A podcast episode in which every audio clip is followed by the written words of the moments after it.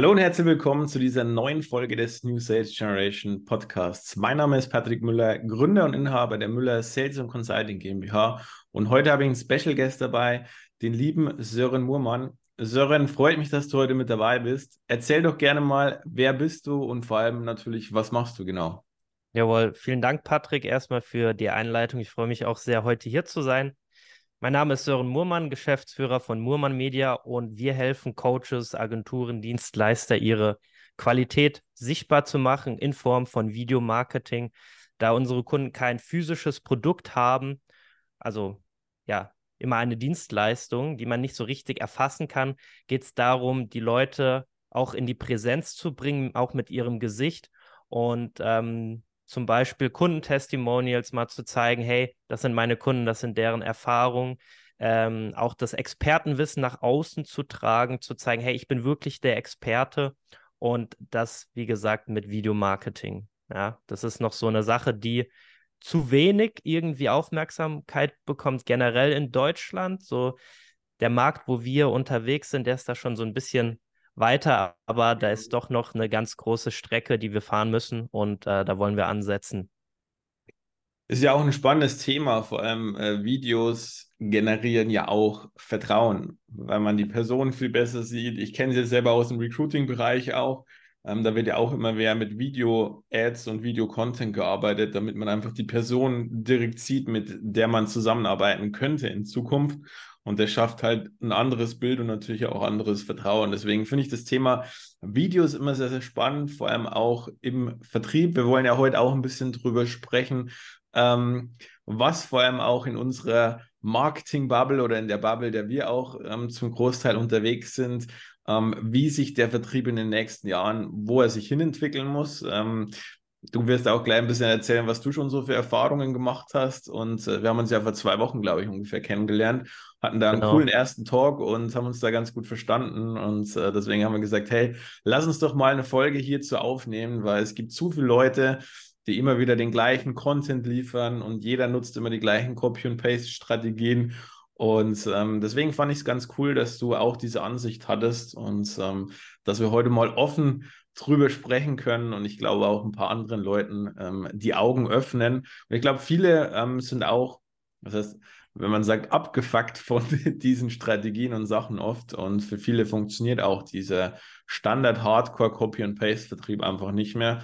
Und deswegen werden wir heute ein bisschen Mehrwert da auch in die Richtung mitgeben. Aber vielleicht kannst du noch mal ein bisschen mehr ähm, zu dir auch erzählen, wie ist es gekommen zu der Agentur? Was waren bei dir so die ersten Steps und ähm, vor allem, was hast du auch schon so im Vertrieb für Erfahrungen gemacht jetzt äh, die, letzte, die letzten Jahre?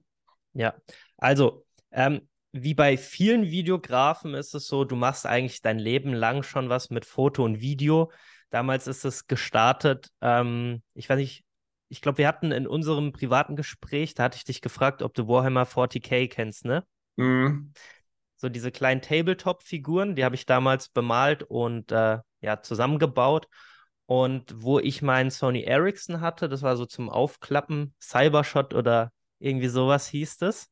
Und da habe ich so Stop-Motion-Filme gemacht von meinen Figuren, wie man das bei Lego machen kann, also Foto für Foto machen, dann die Figur irgendwo anders hinsetzen und wenn du das schnell abspielst, wird daraus halt ein Film. Ja. Mhm. Und äh, das war so der Anfang. Dann gab es den iPod Touch, der hatte dann eine noch bessere Kamera. Dann konnte ich auf meinem iPod Touch schneiden und auch hochladen. Damals hatte ich, äh, da war ich neun oder zehn, da hatte ich auch noch keinen PC. Habe ich alles über mein iPod gemacht. Irgendwann äh, dann auch äh, ja, einen anderen YouTube-Kanal betrieben. Da ging es dann um Gaming, Let's Plays und so weiter. Der Kanal ist auch immer noch online mit 600 Videos. Ja, ah, cool. Und ähm, immer wieder Berührungspunkte mit Foto und Video gehabt. Danach kam Instagram, dann hatte ich meine erste Spiegelreflex. Und ähm, der ausschlaggebende Punkt war eigentlich, dass ich, äh, also ich habe Online-Marketing mit Schwerpunkt, also BWL mit Schwerpunkt äh, Marketing, hatte ich studiert. Und ähm, wir waren quasi zum Glück gezwungen, äh, ein Auslandspraktikum zu machen. Und ähm, die Marke, wo ich unterwegs war, die hatten keinen Fotograf in-house und die wussten, ich fotografiere. Und dann äh, wurde ich irgendwie dann halt überall dran gesetzt, die neuen Kollektionen äh, zu schießen, dann äh, auch Produktfotos, äh, Fotos draußen und so von Models und den Produkten. Und dann ist mir aufgefallen, weil die waren echt traurig, dass ich gegangen bin, hey, ähm, eigentlich mache ich damit kein Geld, aber ich bin so wertvoll für die und ich war einfach nur der Praktikant mit einer Kamera.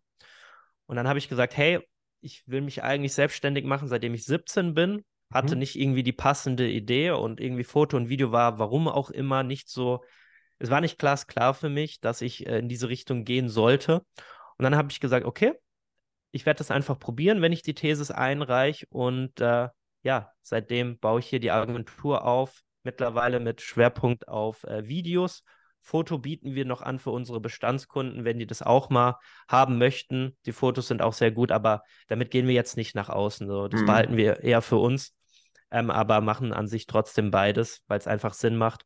Und so ist diese Videoagentur entstanden und entwickelt sich in den Bereich. Wir waren mal viel im Handwerk unterwegs, ähm, aber zu uns sind immer wieder Agenturen, Coaches und so weiter gekommen. Dann habe ich gesagt, hey, wir nehmen jetzt die Zielgruppe, die auch uns möchte und ähm, haben in dem Bereich auch schon einige Größen begleitet, wie Investment Punk, äh, Ricardo Biron, ähm, Alessandro Principe, Logical Lemon und ähm, Kanzlei Booster, Bodo Schmitz-Urban. Also echt viele Coaches ähm, oder Agenturen, Ecom House, Daniel Bittmann. Also in dem Bereich sind wir jetzt unterwegs. Sehr, sehr cool. Wie bist du denn so das erste Mal mit Vertrieb in Berührung gekommen? Äh, ganz einfach. Ich sag mal, du startest und du brauchst dann halt irgendwie Kunden, ne? Wie kommst du an deine Kunden? Du bist ein kleiner Fotograf, niemand kennt dich und äh, du brauchst halt Aufträge. Das war dann am Anfang, ich hatte wirklich gar keine Ahnung von Vertrieb und so. Ähm, ich wusste, okay, es gibt Vertrieb, ja. Aber ähm, wie habe ich verkauft? Ich, ich würde sagen, das ist so am Anfang so dieses Standardding gewesen. Ja, äh, hallo Herr Müller, äh, ich, ich, okay, passt sogar diesmal in deinem. Passt, perfekt. mit dem Namen, ich nehme Müller immer als Beispiel. Den Herr Müller, der ist sehr bekannt bei uns in der Agentur. Äh, auch wenn wir Vertriebssparring machen, ist es immer der Herr Müller. Und äh, dann, dann bin ich hergegangen, habe gesagt, ja, du kriegst richtig viele Fotos und die sehen auch gut aus. So habe ich quasi verkauft. Also sehr äh, nicht, nicht benefit-orientiert, sondern so, äh, was war nochmal das Pendant? Das andere, nicht Benefit, sondern. Mehr so Hardcore-mäßig, so, keine Ahnung, ich kann dir das und das. Feature, Feature. Feature, so, ja, Feature. Feature. Wie, wie, wie äh, äh ein BMW-Verkäufer ja, so und so viel PS und so und so viel Liter passen in den Kofferraum und so weiter. Und äh, ich will eigentlich wissen, was die Benefits von dem Produkt sind. Und ich denke, diesen Fehler machen viele am Anfang. Wir haben zum Beispiel auch, wo unser Vertriebler gestartet ist, der hat dann dem Kunden auch erstmal erzählt, ja, und wir machen auch Drohnenshots und so weiter. Und die sehen auch richtig geil aus.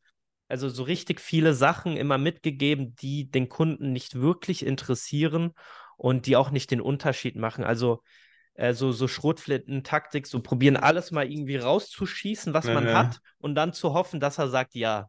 So, so war das am Anfang. Und irgendwann hat man gecheckt, okay, es kommt auf was ganz anderes an. Und dann bin ich auch so in die Coaching-Welt irgendwann gekommen, habe mir Kurse angeschaut und dann habe ich gemerkt, okay, ach krass, wenn jemand Nein sagt, da muss das Gespräch nicht vorbei sein. Es gibt auch sowas wie eine Einwandsbehandlung und vielleicht kann ich den Kunden dann noch drehen. Ja, aber ich denke, so startet jeder erstmal im Vertrieb, dass du keine Ahnung hast und erstmal heftig auf die Nase fällst. wie, wie war am Anfang dann so die, die Resultate? Weißt du noch so die, die, die Closing Rate am Anfang oder war eher sehr, sehr schwierig? Also, äh, die Leute, die mich nicht irgendwie über Empfehlungen kannten, ich glaube, ich weiß nicht, Closing Rate 10% vielleicht? Mhm. Würde ich jetzt mal so schätzen. Bei Empfehlungen waren es gefühlt 100%, ähm, aber nicht, weil ich so gut war, sondern weil die zum Teil aus Empfehlungen gekommen sind und weil ich jetzt wirklich keine hohen Preise hatte. Mhm, verstehe. Was also, das war nicht schwer, die abzuschließen, weil wenn du halt sagst, hier, ich mache den, ich glaube, den ersten Imagefilm, den ich gemacht habe, der lag bei 800 Euro oder so. Ja, dann sagt natürlich, äh, sagen die meisten Inhaber, ah, ja cool, der macht mir das für 800, let's go. Let's go, den nehme ich mit. Aber du sprichst ein wichtiges Thema an. Die meisten werben ja immer da draußen mit, ich zeige dir, wie Vertrieb wirklich funktioniert, damit du unabhängig wirst von Empfehlungen und äh, Bestandskunden und bla bla bla. Aber meiner Meinung nach ist das Empfehlungsthema eigentlich eines der wichtigsten, so für nachhaltigen Vertrieb.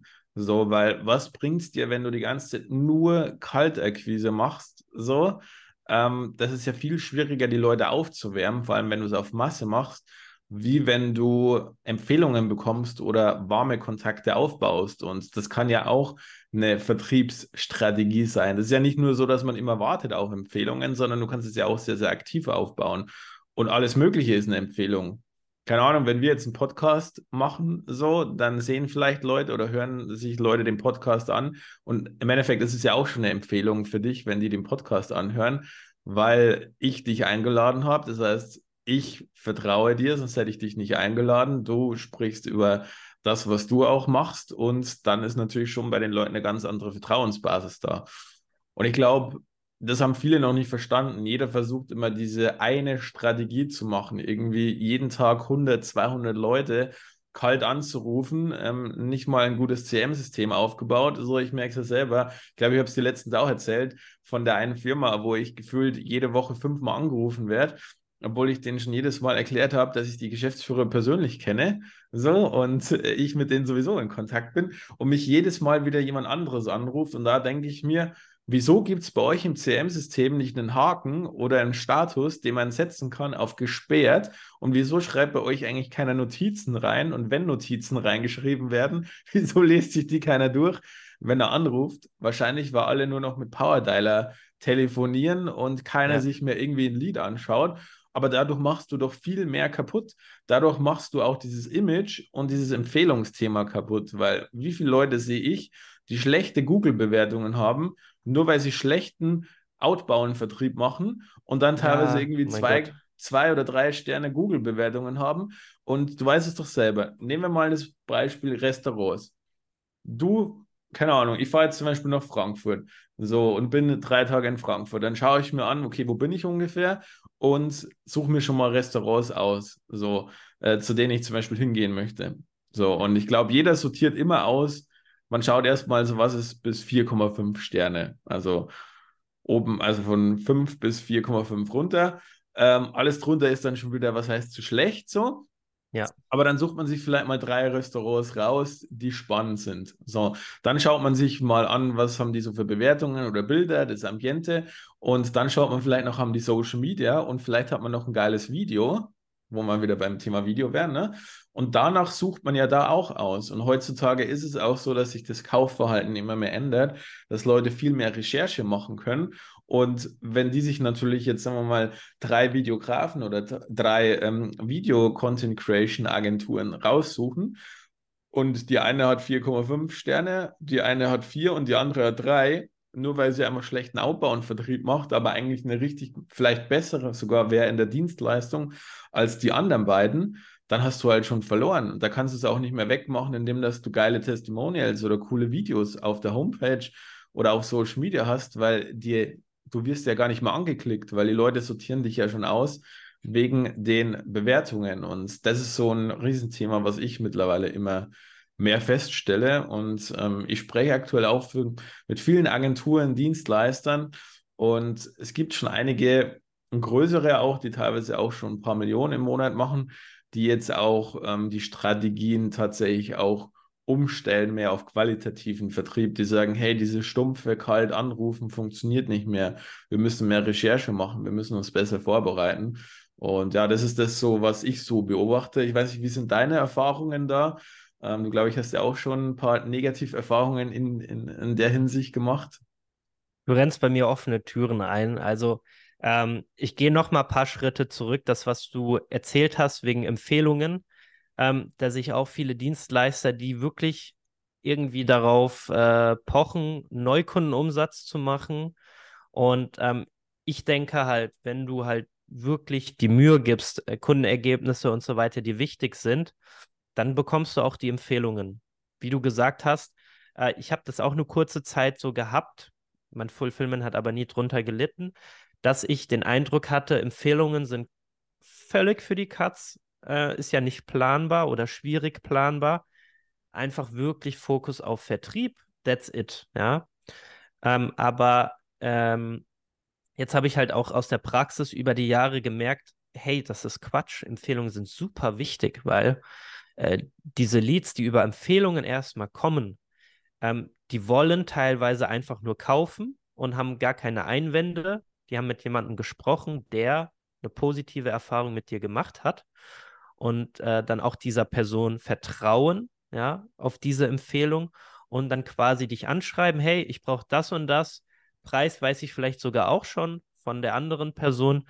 Äh, wie kommen wir zusammen, ja? Und mhm. ähm, ich denke, das unterschätzen viele.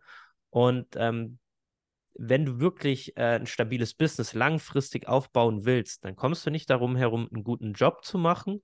Und wenn du einen guten Job machst, dann kommen auch Empfehlungen automatisch. Das kannst du und das willst du auch nicht verhindern, ja. Das ist das eine. Das andere sind die äh, massiven Schlagzahlen, also auch Negativbeispiel von einer Vertriebsagentur. ich bin aus der Zusammenarbeit, es, es, da waren ein paar Sachen, die waren echt sehr strange und fragwürdig.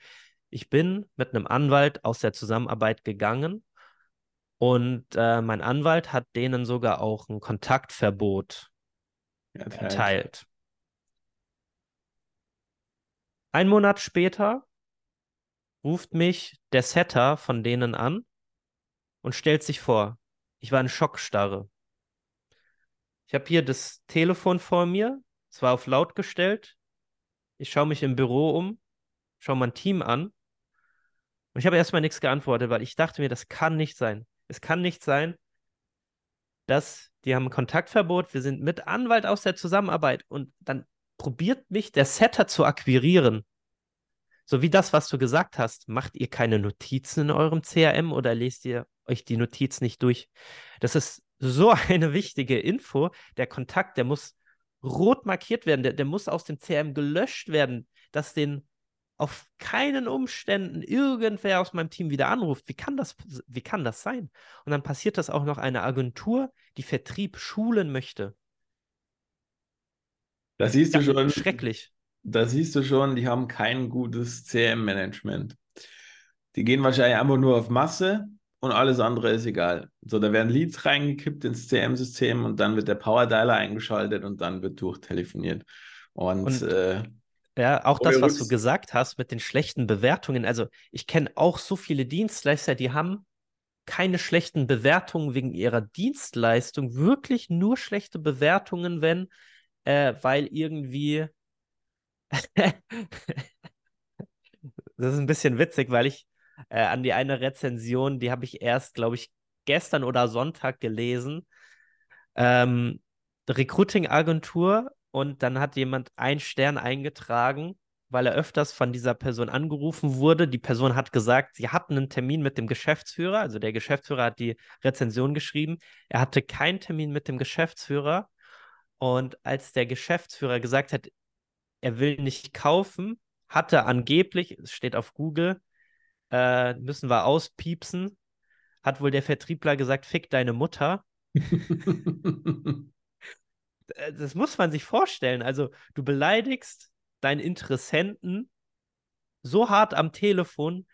Also schlimmer kannst du Vertrieb nicht machen. Erstmal lügen, dass ihr einen Termin hattet. Dann sagt der Geschäftsführer, nee, wir hatten keinen Termin er will nicht kaufen und du beleidigst ihn wirklich mit einem harten Ausdruck, das ist krass. Das ist krass. Aber das ist ja genau das Thema. So, die Leute werden schon alle darauf geschult. Meiner Meinung nach, also ich bin jetzt mal ganz hart, aber meiner Meinung nach hat es nichts, und zwar nichts, und zwar 0,0 mit Vertrieb zu tun.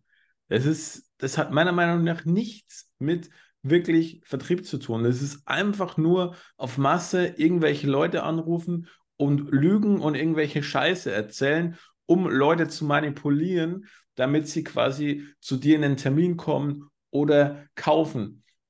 ich bin auch ein Freund davon, oft ein bisschen zu tricksen mal, ne? Mal am Vorzimmer vorbeizukommen. Aber man muss es halt immer so machen, damit es halt nicht gelogen ist. So. Mhm. Und was bringt dir das, wenn du mit einer Lüge einsteigst? Du denkst doch nicht, dass man mit einer Lüge eine nachhaltige Businesspartnerschaft aufbauen kann. Ein Kunde, der jahrelang bei dir bleibt. So, wie soll sowas überhaupt funktionieren? So, das ist ja, Vertrieb ist ja ähnlich wie Dating und, und, äh, ja. und äh, Beziehungsaufbau. Ne? Und wenn du mit einer Lüge, wenn du eine kennenlernst und mit einer Lüge reinstartest, so, dann wird die Lüge irgendwann aufkommen und dann ist das Vertrauen weg. Und Jordan Belfort, auch wenn man halten mag, was man will davon, aber eines, was man mitnehmen kann, der hat schon immer gesagt, du musst halt, du musst halt Vertrauen aufbauen, ne? Zu dir als Person, zu deinem Produkt und zum Unternehmen. Und deswegen damit verbaust du dir ja schon diesen, diesen Vertrauensaufbau. Und äh, genau dieses penetrante Verhalten führt dazu, dass immer mehr Leute genervt sind und dass immer mehr Leute, solche Personen machen ja es den guten Leuten auch schwer, muss man sagen. So, mhm. weil sie dadurch einfach diesen ganzen Markt kaputt machen im Vertrieb. Und ähm, deswegen ist es natürlich schwieriger, aber der Vorteil ist, wenn du es komplett anders machst als die anderen, keine Ahnung, wenn zehn Leute am Tag anrufen, dann werden bestimmt neun die gleichen Floskeln labern und neun ja. machen die gleiche Strategie. Und da musst du halt einfach der Zehnte sein, der es halt komplett anders macht. Und es ist gar nicht so schwer. So, ich habe letztens mit ähm, einem Vertriebscoach gesprochen, der jahrelang in der Telefonakquise ähm, gearbeitet hat, der in der Telefonakquise teilweise 200, 300k im Jahr verdient hat, mehr als irgendwelche Key Account Manager. Und der sagt so, es kommt überhaupt nicht drauf an, was du da laberst, mhm. sondern wie du mit den Leuten sprichst und ob es authentisch ja. und ehrlich ist. Und das ist, davon bin ich auch komplett überzeugt, wenn die Leute nicht mal verstehen, wie Vertrieb funktioniert, also wie wirklich Vertrieb funktioniert und was dahinter steckt, so, dann kannst du denen die besten Skripte hinlegen, weil, wie du willst. Das wird nicht funktionieren. Ich sehe das immer wieder. Ich habe auch schon oft ähm, irgendwelche Callcenter gecoacht. Du hast zehn Personen. Du gibst zehn Personen die gleiche Strategie. So. Und acht davon schaffen es, keine Termine zu vereinbaren und zwei machen richtig viel.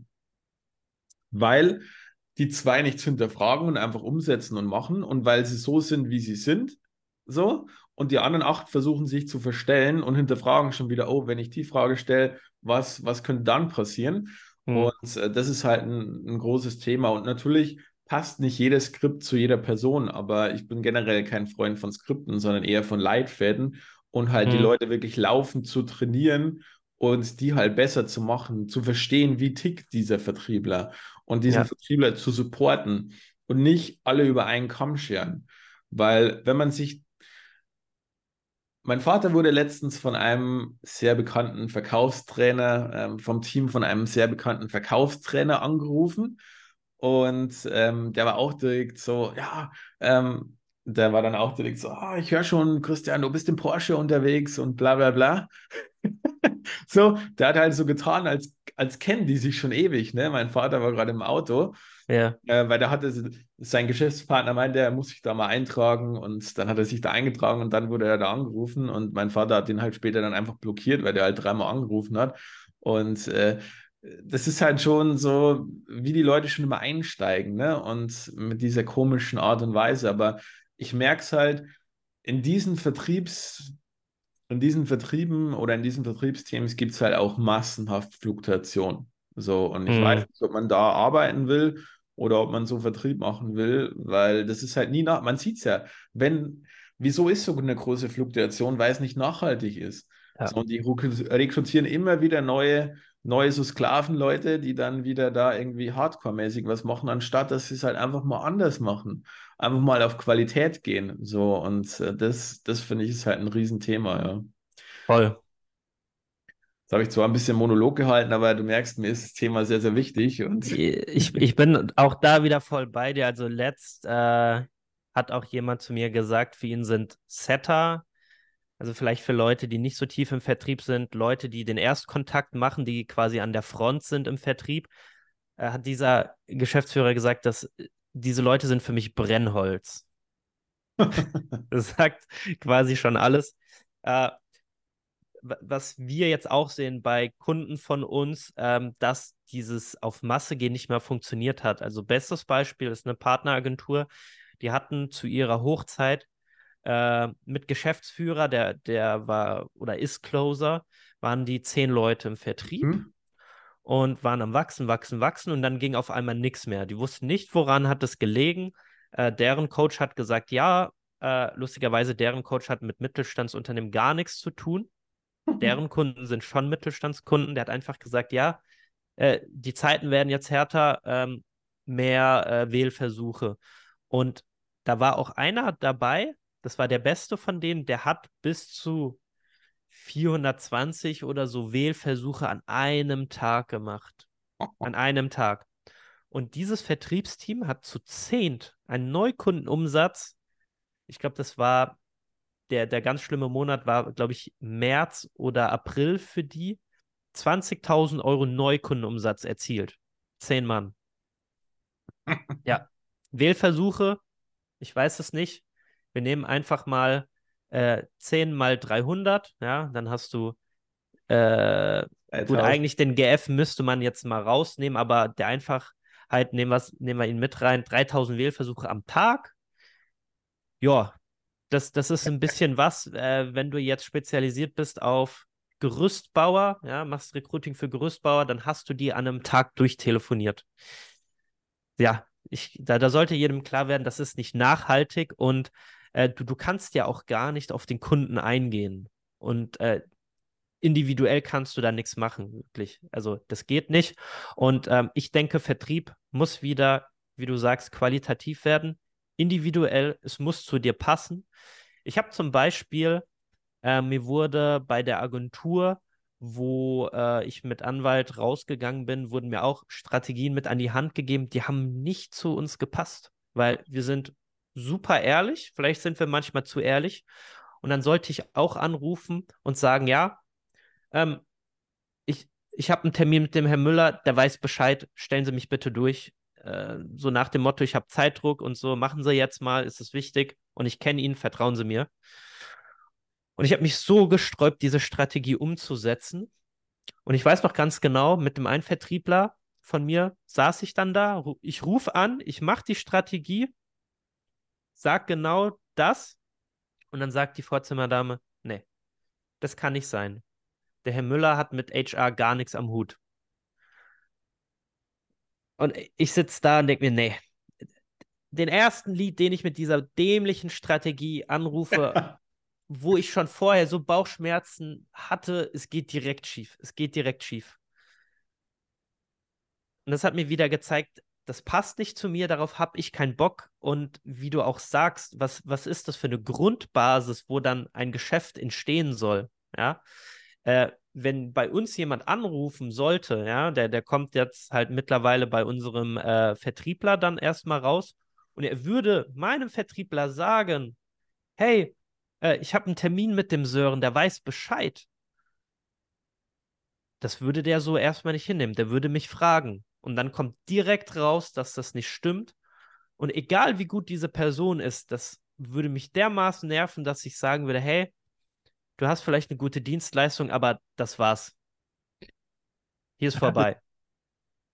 Ich habe gerade drüber nachgedacht, weil es ist eigentlich schon richtig dumm, dieser Einstieg, weil der kann halt easy ausgehebelt werden, weil wenn du mit mittelständischen Unternehmen zu tun hast, in der Regel größer als 50 Mitarbeiter, dann hat jeder Geschäftsführer eine Assistenz in der Regel. So, ja. jetzt wenn du zu, durchs Vorzimmer durchkommst, Vielleicht ist die Vorzimmer direkt die Assistenz von ihm oder du wirst das an die Assistenz von ihm durchgestellt. Wenn du da sagst, du hast einen Termin, die hat den Kalender von dem. Jede Assistenz hat einen Kalender vom Geschäftsführer, die geht rein und sagt, ja, wie ist Ihr Name, wann ist der Termin? Dann hast du schon verloren. So, da bist du schon in der Diskussion. Ja. So, und äh, das macht halt überhaupt gar keinen Sinn.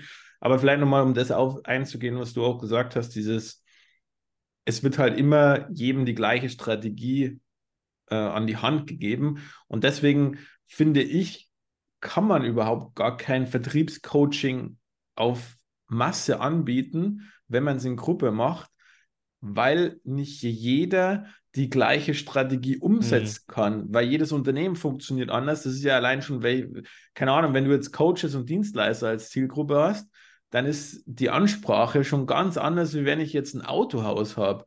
Und auch ja. die Kommunikation ganz anders. Ich kenne ja selber oft Leute, die, die dann ähm, Autohäuser oder irgendwelche mittelständischen Unternehmen als Zielgruppe hatten und die mir dann erzählt hatten, sie haben von irgendwelchen Vertriebscoaches den Tipp bekommen, sie müssen jetzt Druck aufbauen am Ende des Gesprächs, damit die kaufen. So, und was war das Ende vom Lied? Die haben ihren Monatsumsatz von 50k auf 5k reduziert, weil sie im Endeffekt keinen einzigen aus der Pipeline abgeschlossen haben und haben sich halt die ganze Pipeline dadurch zerstört.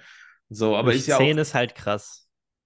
Ja, und das ist halt, das kann halt schnell passieren, weil die Leute sind ja nicht dumm. So, ich habe zum Beispiel damals im Industrievertrieb gestartet. Solider Vertrieb, wo es um Projektgeschäft ging, wo du mit großen Firmen, mit Konzernen zu tun hattest, wo du entweder mit großen Einkaufsleitern oder mit Vorständen, Geschäftsführern zu tun hattest. Und ich habe damals halt wirklich gelernt, wie man halt mit solchen Leuten umgeht. Und wenn du als 25-Jähriger zu denen sagst, sie müssen sich jetzt entscheiden, sonst ja, arbeiten wir so nicht geil. mit ihnen zusammen, weil das wir ist haben so auch andere Projekte. Ja, dann ja, wird ja. sich der denken, was bist du denn für einer, dass du mit mir so sprichst? So, dann bist du da schon raus. Was ist das schon wieder für eine Basis? Und, und ich finde halt, man muss es halt sagen, dieser Vertrieb ist halt extrem in dieser Bubble so heftig. Ne? Also, wenn ich mir, wenn ich jetzt mit Softwareunternehmen zum Beispiel arbeite, ich habe ja auch Projekte oder Partner im Softwarebereich, da ist es wieder ganz anders. So, die haben da eine ganz andere Denkweise und äh, da wird der Vertrieb auch ganz anders äh, gehandhabt. Aber ich finde, bei uns in dieser Marketing-Coaching-Bubble ähm, wird halt nur noch das irgendwie gelehrt und jedes YouTube-Video heißt noch, du musst auf Schlagzahl gehen und hier und jenes. Und das ist meiner Meinung nach eines der größten Probleme. Und deswegen versuche ich auch immer ein bisschen die Augen zu öffnen mit meinem Podcast und vielleicht, um einfach auch mal ein Beispiel zu bringen, dieser Einstieg, so der einfachste Einstieg in jedes Gespräch an, bei einer Vorzimmerdame ist zu sagen, hallo, ähm, Patrick Müller, stellen Sie mich doch einfach mal kurz zum Sören Murmann durch. Vielen Dank. So, ist sympathisch. So, du tust ein bisschen so, als würdest du ihn kennen. So, was ja nicht verwerflich ist, weil du lügst ja nicht aktiv. So, du hast keine Frage mit drin, du bedankst dich zum Schluss, die Dame hat ein gutes Gefühl und in 80 Prozent der Fälle wirst du durchgestellt. So. Und dann kannst du ein gutes Gespräch anfangen mit den Leuten. Weil Vorzimmerdamen, die muss man halt, was heißt immer ein bisschen aushebeln. Aber entweder du nimmst die komplett ins Boot, kannst du auch machen. Gibt auch Leute, die reden dann und sind ganz, äh, ziehen die ein bisschen auf die Seite, ne, machen da schon Vertrauen und Beziehungsaufbau. Oder es gibt halt die schnelle Variante, ähm, dass du ein bisschen so tust, als würdest du den Geschäftsführer kennen, damit du durchkommst. Was meiner Meinung nach nicht verwerflich ist, weil im Endeffekt, wir haben ja eine Dienstleistung, die denen was hilft. Und wenn wir nicht mit dem Geschäftsführer sprechen können, wäre es auch nicht gut. Lügen ist meiner Meinung nach keine Option. Und äh, ja. wenn man so durchkommt, man sagt ja nur, wie man heißt und man sagt den Vor- und Nachnamen ja. des Geschäftsführers und sagt, stellen Sie mich bitte mal durch. So, und das funktioniert sehr, sehr gut. Also, wenn man da das richtige Mindset hat, und das ist auch wieder eine Einstellungssache, man kann jetzt auch wieder, viele würden jetzt wieder die Frage stellen, ja, aber was passiert, wenn die die oder die Frage stellen oder was passiert, wenn die fragen, wieso ich anrufe? So, wenn du dir diese Fragen schon stellst, dann bist du schon wieder raus, weil dann werden mhm. diese Fragen auch kommen. Und ähm, das, glaube ich, ist halt ein wichtiger, wichtiger Aspekt. Mhm. Ja. Ja, dieses Thema halt wirklich nicht zu lügen, finde ich super wichtig, weil äh, wir haben ja gerade darüber gesprochen, dass es die Geschäftsbeziehung ja kaputt macht und der Vertrieb muss ja auch zu dir und deiner Agentur passen. Ja. ja. Und ähm, du hast auch eben angesprochen, dass wir gerade in unserem Markt da halt ähm, ja komischen Vertrieb geschult bekommen. Und ich habe das Thema auch letzte Woche erst mit einer anderen Partneragentur gehabt, die machen äh, Branding-Fotos. Und ähm, da ist mir aufgefallen im Gespräch, dass halt diese Bubble, die hat wenig Kontaktpunkte mit äh, dem normalen Mittelstand. Ja, da gibt es viele Coaches, die haben nur Leute wie mich als Kunden, die eine Agentur haben, die Coach sind und auch in der Bubble unterwegs sind. So, wir haben jetzt mittlerweile auch relativ viele Mittelstandskunden außerhalb von der Bubble, was ich auch super wichtig finde, ja. weil man dann wieder so einen Reality-Check bekommt. Und ähm, ich glaube, da liegt das Problem, dass viele einfach nicht aus dieser Bubble rauskommen und wie zum Beispiel der anderen Partneragentur von uns sagen, hey, erhöhe einfach die Schlagzahl. Ist nicht der Fix für das Problem gewesen. Die haben es gefixt, aber das war auch mehr Zeit nehmen für den Kunden, mehr vorbereiten, äh, zum Beispiel auch jetzt die Quali-Gespräche mit Zoom machen und nicht normal am Telefon. Äh, das waren so deren Key-Faktoren. Und ähm, ich finde es auch echt krass, in unserer Bubble wird auch im Vertrieb teilweise beleidigt. Ja. Ähm, ich sollte mal bei einem Gespräch von einem äh, relativ guten Closer einfach mithören und er hat gesagt, ja, Daniel, wenn du nicht bei uns kaufst, dann bist du einfach nur dumm. Ich so, okay, krass. So wird also hier geclosed. Und das, das funktioniert vielleicht in dieser Bubble. Ich meine, ähm, teilweise die Leute, die, die werden qualifiziert und ja, die, die, die, die knien auf dem Boden und freuen sich, wenn sie kaufen dürfen. Das hast du nicht bei einem Mittelständler. Den musst du wirklich überzeugen, dass er bei dir kauft, nicht andersrum. Und, ähm, und viele in unserer Bubble sind halt noch nicht lange selbstständig. Ich meine, ich bin jetzt auch erst äh, nächstes Jahr vier Jahre selbstständig. Das ist noch nicht wirklich lange. Und wir haben einfach viele junge Leute in dieser Bubble, die halt ähm, vielleicht für ihr Alter schon sehr weit sind, aber keine gestandenen Unternehmer sind. Und mit diesen Leuten kannst du dann reden, wie du willst. Die lassen sich äh, das irgendwie, die lassen das mit sich machen. Und äh, deswegen ist die Kommunikation im Markt teilweise sehr komisch. Mhm. Und diese Kommunikation würde auf keinen Fall mit Mittelständlern funktionieren. Also ich wurde jetzt auch äh, auf WhatsApp angeschrieben wieder von einem Vertriebler, von einem sehr renommierten äh, Coach. Und ähm, er hat einfach nur gefragt, Jo, wie geht's? Äh, äh, jo, wie läuft's? Ich so, so und so, das sind jetzt gerade die Umsätze. Ah, super, jetzt musst du in das oder das Training kommen. Mhm. Bitte? Das ist dein Invest, um mich in ein Programm zu bekommen, was mittel vierstellig ist im Monat? Mhm. Okay? Oh Mann. Ja, aber das ist halt das Problem so, wenn man halt wirklich den Mittelstand anschaut, dann gibt es halt geiles Key Account Management, wo halt wirklich Kundenbeziehungen aufgebaut werden. Ähm, und in der Babel ist es halt einfach so, die Leute rühmen sich, wie viel sie wegclosen, wie viel Umsatz sie schon gemacht haben im Vertrieb. Aber ich sag's dir, wie es ist, die meisten Vertriebler in der Babel, wenn die wirklich mal in den normalen Mittelstand Vertrieb machen müssten, würden die komplett abkacken. Die hätten 0,0 Chance. So, ja. und deswegen, es hört sich vielleicht mal krass an, aber meiner Meinung nach hat das alles nichts mit Vertrieb zu tun und auch viele Unternehmen, die in der Babel sind, sind meiner Meinung nach auch überhaupt gar keine Unternehmer, sondern es sind einfach nur irgendwelche Drückerkolonnen, die irgendwelche ja. Leute ähm, über Schmerz reindrücken, um viel Umsatz zu machen und kommen sich dann geil vor. So. Und äh, das ist, ich denke, es wird irgendwann ein Punkt kommen, wo das langfristig nicht mehr funktionieren wird. Und äh, ich weiß von bestimmten Sachen, dass bestimmte Gesetze und Sachen kommen werden, wo gewisse Sachen auch in diesem Markt ausgehebelt werden können, mhm. wenn die Firmen in Deutschland sind. Deswegen wird es da auch einen, Umbruch meiner Meinung nach langfristig geben. Und man merkt ja jetzt schon, dass es bei vielen nicht mehr funktioniert, weil wenn jeder diese Anzahl an Schlagzahl jeden Tag fährt, dann sind die Märkte ja generell schnell durchtelefoniert. Und wenn wenn es äh, Vertriebscoaches gibt, wo ein paar hundert Unternehmen drin sind und jeder die gleichen Strategien hat, so und manche ähnliche Branchen haben, dann ist halt alles schnell durchtelefoniert und nicht nur von einer Person, sondern von mehreren und dann funktioniert es halt nicht mehr. Das siehst du ja immer wieder. Wieso müssen die immer wieder die Strategien changen oder oft das Businessmodell, weil mhm. im Endeffekt die alles verbrannt schon haben. Ja, ja, voll. Also ähm, ich finde, äh, ich würde gerade zu den Closings nochmal zurückgehen.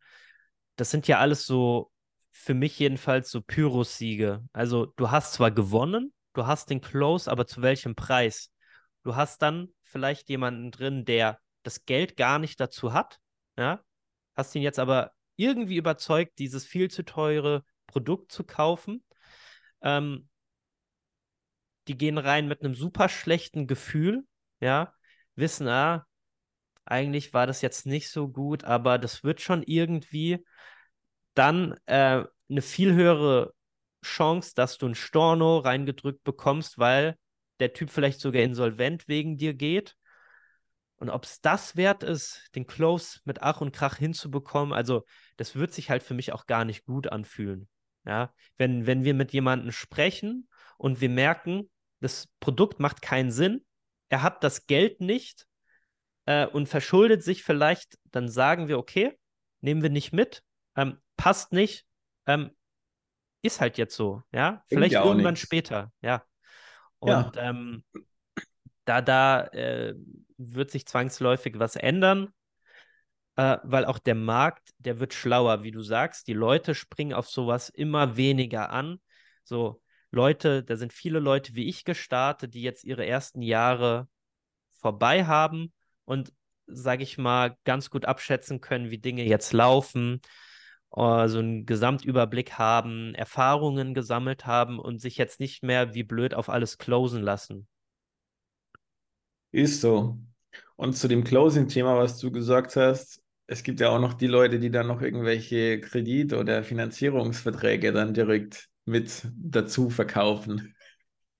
Okay, Wahnsinn, das habe ich tatsächlich noch nicht gehört, aber. Nee, nee das habe ich schon oft, oft. Äh, also da sind Leute, die haben schon teilweise sechsstellige Minus und dann wird denen noch ein Kreditvertrag verkauft, weil das ist dann mehr in diesem ähm, Make Money ähm, Vertriebsbusiness-Zeugs, ja. aber das ist schon echt heftig teilweise und das ist, also das Problem ist, die, die Companies sitzen ja dann alle immer irgendwie im Ausland, ne? Dann kannst du die halt auch mhm. nicht so belangen in Deutschland, aber im Endeffekt ist das halt alles nichtig, was die da auch machen, äh, auch wenn man sich da Verträge und so anschaut.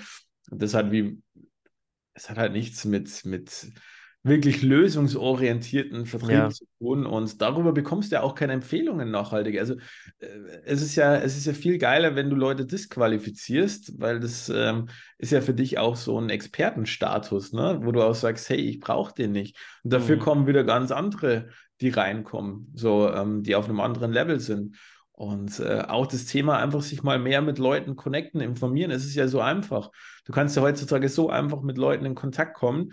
Und im Endeffekt, bevor du wie bei dem einen Beispiel, was du genannt hast, wo die da 3000 äh, Anwahlen am Tag machen, so, da machst du dir im Monat eine Liste mit 100 high potenziellen ähm, Leuten, die du haben willst.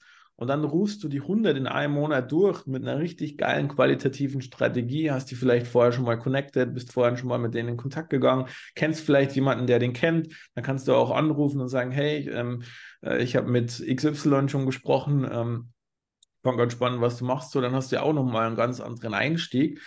Und dann kannst du da aus 100 Anrufen wahrscheinlich locker 30 Termine generieren so, was die anderen mit ihren 30.000, äh, mit ihren 3.000 Anwahlen am Tag ähm, nicht schaffen. So, und deswegen, also du kannst, und ich habe. Ja, 30.000 ist gar nicht so fernab. Überleg mal, das sind zehn Werktage, zwei Wochen, und dann ja. haben die halt wirklich ihre 30.000. da hast du die Zielgruppe durch, aber das ist das, ja. was ich halt sehe. Und was, glaube ich, meiner Meinung nach das wichtigste Thema ist, vorne sich wirklich zu beschäftigen, wen will ich wirklich haben, welche Zielgruppe? Weil wieso muss ich so viel Schlagzahl fahren? Weil ich so viele Leute in dieser List, in diesen Leadlisten habe, die eigentlich komplett uninteressant sind für mich. Ja.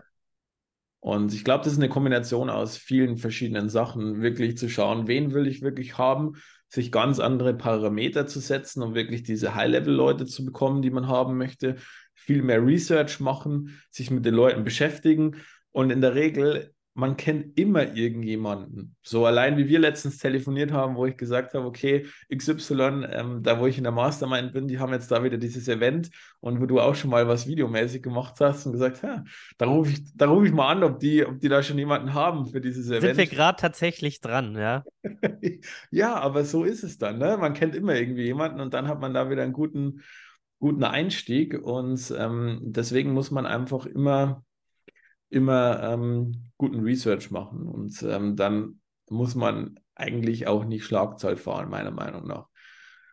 Und das heißt das ja nicht, dass man nur zehn Leute am Tag anrufen muss. Also man kann ja trotzdem auch 50 anrufen, mhm. so, weil du sprichst dann eh vielleicht mit zehn Leuten, aber mit den ja. zehn Leuten sprichst du halt richtig qualitativ und nicht 200 an, an Anwahlen am Tag, wo du dann ja. mit 40 oder 50 sprichst und halt unqualitativ. Ja, voll. Und was ich da halt dann schade finde, äh, dass dann halt Vertrieb wieder in so ein schlechtes Licht gerückt wird. Korrekt, weil ja. du hast dann, äh, du wirst penetriert am Telefon von irgendwelchen Leuten, die ähm, unsympathisch sind, die vielleicht sogar frech werden, ja. Und ähm, dann kriegst du wieder so ein falsches Bild oder auf Druck closen, ja. Und Vertrieb ist ja eigentlich Verkaufen, wenn du halt äh, das richtig machst, eine richtig tolle Sache, ja. Also äh, natürlich ist die Voraussetzung dafür, dass du wirklich ein Produkt hast, ja, was jemandem weiterhelfen kann und ähm, dass es für diese Person wirklich Sinn macht und dann hilfst du ihm ja, die richtige Entscheidung zu treffen, weil er kann es nicht besser wissen als du. Du bist der Produktexperte, der weiß gar nicht, was er da vielleicht verpasst. Korrekt. Und wenn du wirklich gute Absichten hast, so wie es sein sollte im Vertrieb, ja, dann ist das doch wunderbar. Nur machen es leider halt viele nicht. Und das ist halt dann schade. Deswegen haben dann die Leute dieses Bild von dem schmierigen Verkäufer und ähm, in, in vielen Anfängertrainings im Coachingmarkt wird halt erstmal probiert, diesen Einwand zu lösen bei dir, dass du nicht denkst, Verkaufen ist was Schlechtes, weil es so viele schlechte Verkäufer gibt mit nicht so guten Absichten. Ja? Und ich, ich, ich gebe tatsächlich äh, allen Cold Callern, äh, wenn sie mal zu mir durchkommen oder so, gebe ich eine Chance, weil ich es auch mal interessant finde, die andere Seite mitzubekommen. Ja? Und ich auch ganz genau weiß, wie es sich anfühlt, äh, Setter zu sein und wo kalt anzurufen und so weiter. Und ähm, ich finde das sehr spannend, das dann zu beobachten. Dann gucke ich, wie stellen die sich an, was stellen die mir für Fragen. Und ähm, teilweise spreche ich mit den Leuten, obwohl ich weiß, ich werde nicht kaufen, aber der macht das richtig gut und es macht gerade Spaß. Ja, wirklich, äh, für mich ist, für mich zumindest, ist äh, das Wichtigste, kann diese Person äh, Rapport, also kann die äh, irgendwie Sympathie und Ko ähm, Kompetenz verbinden. Und wenn mir jemand sympathisch ist, dann ist das schon wieder ganz anders. Und ich achte sehr stark darauf, ob jemand höflich ist. Weil ähm, ich hatte es jetzt auch schon mal bei einem sehr großen äh, Vertriebstrainer. Ähm, da hat mich mal jemand aus dem Team angerufen und der hat das richtig gut gemacht. Wir, ich hatte, ich habe denen gesagt, ey, keine Ahnung, wie er hieß. Ich habe gesagt, ich habe echt keine Zeit und ich habe echt gerade keinen Bock. So, ich bin jetzt Protagonist. Ich bin nicht die Person, die dann einfach auflegt, sondern ich würde es dreimal ankündigen, aufzulegen, ja. Und äh, der hat das so gut gedreht und dann haben wir, glaube ich, eine halbe Stunde telefoniert. Mein Fehler, aber äh, er hat das geschafft. Das war ein tolles Gespräch. Das hat meinen Tag bereichert und ich weiß nicht, was passiert ist. Der hat mich nicht nochmal angerufen, dann wurde ein anderer Kollege dran gesetzt, wo du gemerkt hast, der hat hier sein festes Skript, arbeitet das ab, geht gar nicht richtig auf mich ein. Ich, der hat mich auch, ich meine, Vertrieb ist ja auch viel Timing, der hat mich in einem schlechten Moment erwischt. Ähm, ich bin gerade vom Training gekommen, saß im Auto und ich wollte gerade aussteigen. Und ich habe ihm gesagt, hey, guck mal, ich habe gerade keinen Nerv. Wir haben außerdem gerade ein Vertriebstraining gekauft. Ähm, ich habe ihm sogar die Infos gegeben, die er eigentlich aus mir rausholen wollte. Ich habe ihm, ich, habe es ihm auf dem Serviertablett hingereicht und er hat es ignoriert und hat gesagt, ja, und was macht ihr da im Training? Und ich, ich habe gesagt, ey, ruf mich in drei Monaten an, frag mich, wie das Training läuft und so weiter. Das kannst du gerne machen. Ich, ich, ich habe ihm angeboten, Follow-up zu machen. Ja. Und dann sage ich, aber jetzt bitte lass mich gerade in Ruhe. Ich möchte aus dem Auto aussteigen. Ja, aber. Und dann habe ich gesagt, hier, ich lege jetzt auf. Also, okay, habe ich was Falsches gesagt? Und ich so, ich lege jetzt auf. Okay, Sören. Und dann habe ich aufgelegt. Das war mir so was von viel zu dämlich. Und seitdem, so jetzt würde man checken, wer es ist, wenn ich den äh, Ortsnamen dazu wähle, äh, äh, äh, erwähne. aber so, sobald diese Nummer aufpoppt und ich sehe den Ort, seitdem nie wieder rangegangen. Ja, nie wieder, nie wieder. Aber du hast zwei wichtige Sachen gesagt. So einerseits vorhin zum Thema Spaß und Weiterhelfen. Also ich bin damals in den Vertrieb gestartet, weil ich immer gern mit Menschen zu tun hatte und ich einfach gern Menschen helfe und lösungsorientiert denke und den Leuten eine möglichst geile Lösung für ihr Problem bieten zu wollen. Und ich glaube, das ist das, die Einstellung, die man auch haben sollte im Vertrieb, weil so wird man langfristig ja. erfolgreich. So lieben dich die Leute auch im Vertrieb. So werden die Leute auch bei dir Upsells und alles Mögliche kaufen, ohne dass du aktiv was Krasses dafür tun musst, weil sie dir einfach vertrauen. Und wenn du noch eine gute Dienstleistung machst, dann sowieso. Und das Zweite, ich werde auch oft von diesen Leuten angerufen. Und äh, ich finde es halt bei mir immer ganz schwierig, weil die Leute können, ich habe einen Podcast, ich habe früher einen YouTube-Channel gehabt, so, den, der immer noch besteht, so, wo zwar aktiv keine Videos drauf sind. Ich habe Instagram, ich habe LinkedIn, ich habe eine Webseite. So, wenn die einmal meinen Namen googeln, würden die sehen, dass ich was mit Vertrieb mache. Wieso rufst du mich dann verdammt nochmal an und fragst ja. mich mit irgendwelchen Drecksfloskeln, ob ich noch Kapazitäten für Neukunden habe oder keine Ahnung, mal angenommen, wenn ich dir jetzt jeden, jede Woche zehn neue Termine generieren könnte, wäre das dann interessant für dich? Wo ich mir denke, Junke, ich mache ein Boutique-Modell. Ich arbeite mit wenigen Partnern, sehr exklusiv, mit denen ich langfristig zusammenarbeite, auf hochwertiger und qualitativer Ebene. Und dann rufst du mich so mit so einer Scheißfloskel an. Und dann machen das immer wieder die gleichen Leute. So, da, da habe ich echt mittlerweile überhaupt keine Toleranzgrenze mehr dafür.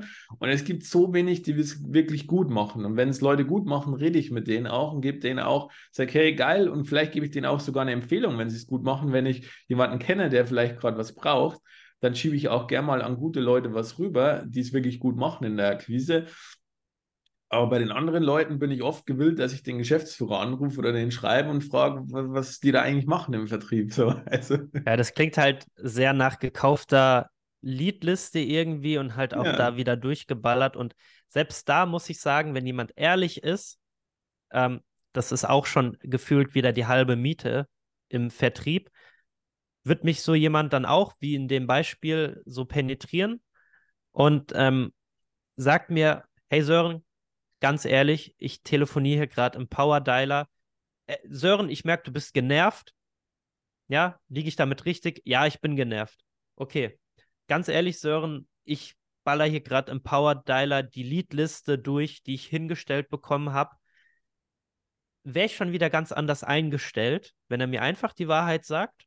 Ja, und dann natürlich hat er schon irgendwie äh, ist schon irgendwie in die Scheiße getreten, aber äh, dann hätt, wird sich noch mal ein kleines Türchen öffnen, dass zumindest die Chance besteht, mich noch mal irgendwie rumzudrehen oder in ein paar Wochen noch mal anzurufen, äh, wenn ich dann halt nicht von ihm genervt bin, aber einfach mehr ehrlich sein, machen ja auch viele gar nicht, ja, wenn, wenn, und deswegen, da hatte ich große Einwände, dass jemand für unseren Namen telefoniert, ja, mhm. das funktioniert jetzt aber sehr gut, wenn unser Vertriebler keine Antwort hat, dann tut er sich nicht irgendwas aus dem fin Finger saugen. Er sagt, hey, wieder Herr Müller, Herr Müller, ich weiß es nicht, aber ich werde es in Erfahrung bringen und Ihnen Bescheid geben. Super, mhm. du musst nicht alles wissen. Ja, aber sei bitte ehrlich am Telefon. Und es ist ja nicht nur am Telefon, es ist ja auch im Chat. Mhm. Das heißt LinkedIn oder Instagram. So, ich habe letztens auch, habe mich wieder eine angeschrieben, und mich dann irgendwas gefragt. Und ich bin mittlerweile, ich antworte wirklich jedem.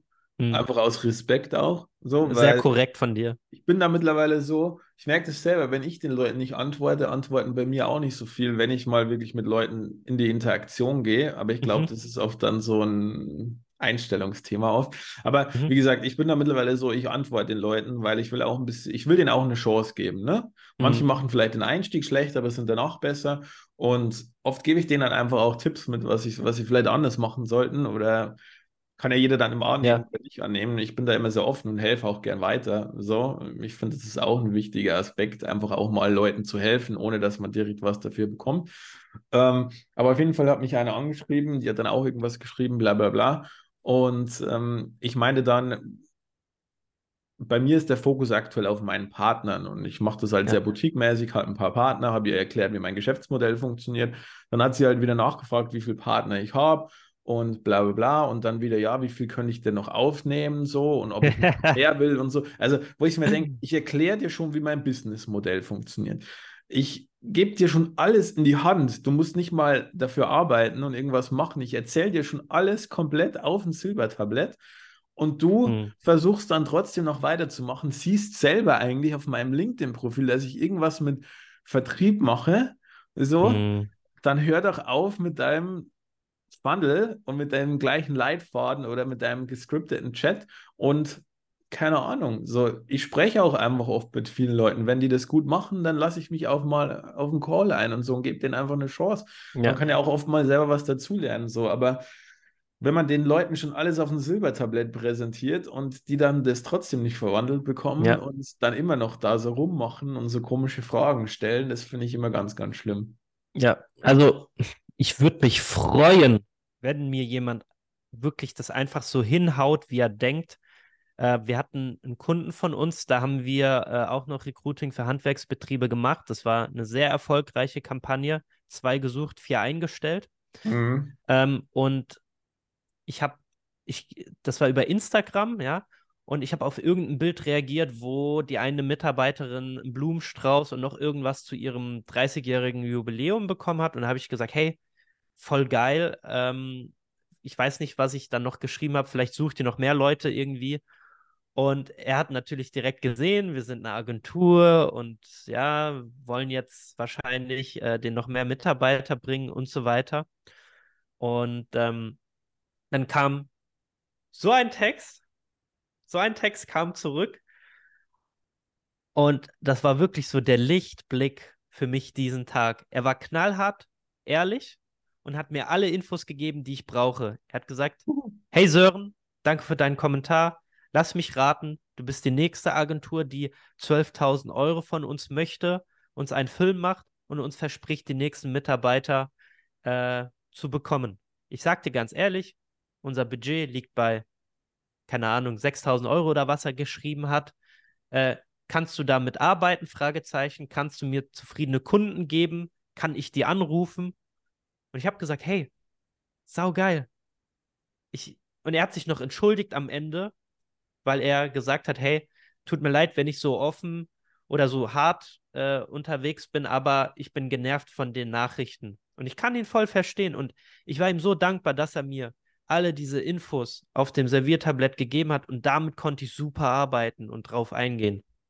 Was Besseres kann dir nicht passieren, ja? Ist echt so. Viel, viel lieber so jemand, der dir eine klare Ansage gibt am Telefon oder Chat, als jemand, der nicht rausrückt mit der Meinung und äh, die irgendeinen Käse erzählt, weil er die Wahrheit nicht sagen will. Aber mit jemandem, der dir einfach sagt, wie es ist, damit kannst du dann arbeiten, wenn du dich nicht dumm anstellst.